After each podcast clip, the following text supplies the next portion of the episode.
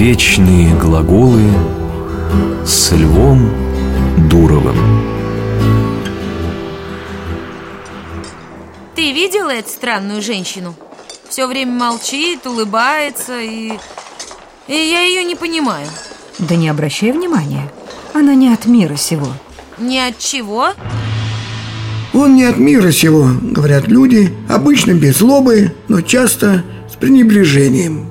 Не от мира сего. Так мы говорим о мечтателях, о людях, не приспособленных с нашей точки зрения к реальной жизни. Но придавая такой смысл этому выражению, мы искажаем его изначальный смысл. Об этом нам рассказывает Евангелие. Именно оттуда происходит это выражение.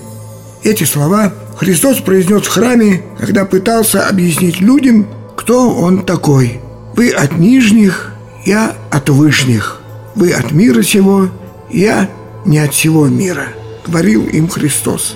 Его современники никак не могли понять, кто находится перед ними.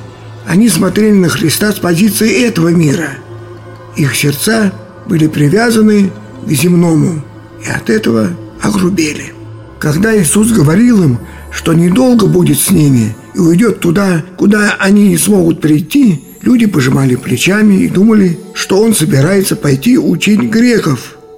Он же говорил о своей скорой смерти, о небесном царстве.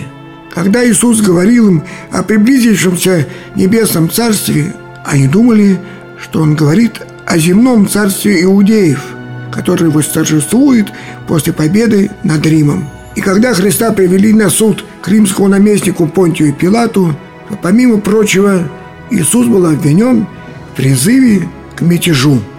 На вопрос Пилата, действительно ли он провозглашает себя царем иудейским, Иисус ответил, «Царство мое не от мира сего».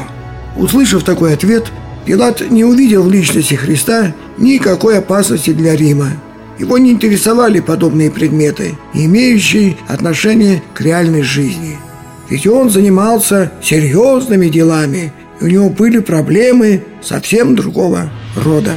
Глубокий смысл этой фразы состоит в том, что слишком глубоко погружаясь в этот мир, мы можем оказаться на обочине по-настоящему реальной жизни.